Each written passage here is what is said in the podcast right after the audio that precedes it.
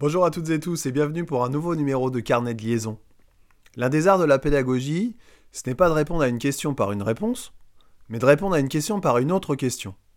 Si un élève pose une question, il est préférable de le faire réfléchir à la question posée plutôt que de lui apporter une réponse qui, certes, va le satisfaire ou le rassurer, mais ne le fera pas progresser. Par exemple, si un élève me demande si son résultat est juste, je ne répondrai pas oui ou non, je répondrai qu'en penses-tu? Afin qu'il puisse réfléchir à ce qu'il a écrit et éventuellement argumenter en faveur d'un résultat juste ou alors d'une erreur réalisée. Quand un enfant en bas âge cherche à attraper un hochet, lui donner peut le satisfaire, mais ne le fera pas progresser.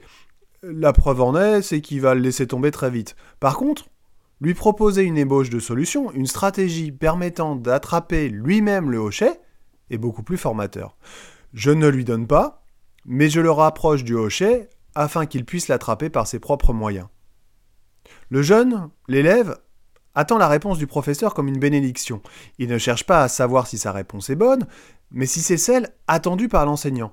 Ce n'est donc pas lui rendre service que d'aller dans son sens, l'élève abusant même parfois de la gentillesse de l'enseignant, sachant que de toute façon, celui-ci va lui donner la réponse. Alors ne sois pas faible, jeune padawan, résiste, ne lui donne pas la réponse, mais donne-lui les moyens de la trouver par lui-même. Ces dernières années, en classe, je me suis surpris à avoir un comportement différent. Ces dernières années, ou bien avec certains profils d'élèves particuliers.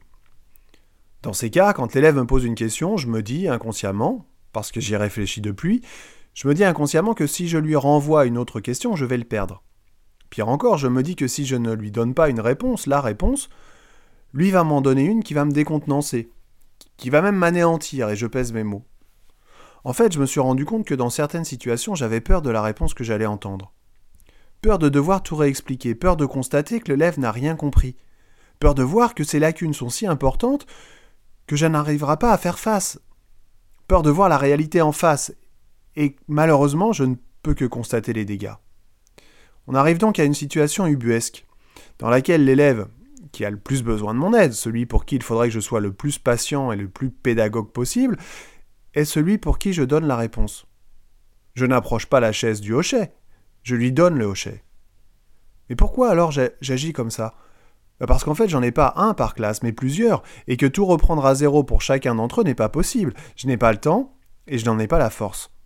Il faudrait repartir de trop loin. Alors je mets un cotère sur une jambe de bois, je donne la réponse. Je fuis. Je fuis parce que je n'ai pas le courage de tout recommencer, parce que ce sont de trop grands moments de solitude. Alors pourquoi je pense à ça maintenant, alors je ne suis plus en classe depuis un an et demi? Eh bien c'est un message trouvé sur un réseau social qui m'a fait cogiter. Le texte dit Monsieur, ça fait combien 8 x 4 Le prof 63. Ah oui, c'est vrai, merci. Je suis sûr que beaucoup de collègues ont déjà rencontré cette situation et je me suis dit donc que ça valait bien un petit numéro pour partager ces grands moments de solitude. Si vous aimez cette émission, n'hésitez pas à en parler autour de vous, à mettre 5 étoiles sur votre plateforme préférée ou un petit commentaire. Rejoignez-moi sur ma page Facebook, podcast Carnet de Liaison, sur Insta, Carnet de Liaison Pod, ou encore sur Twitter, Carnet de Liaison. Je vous dis à bientôt, et d'ici là, portez-vous bien.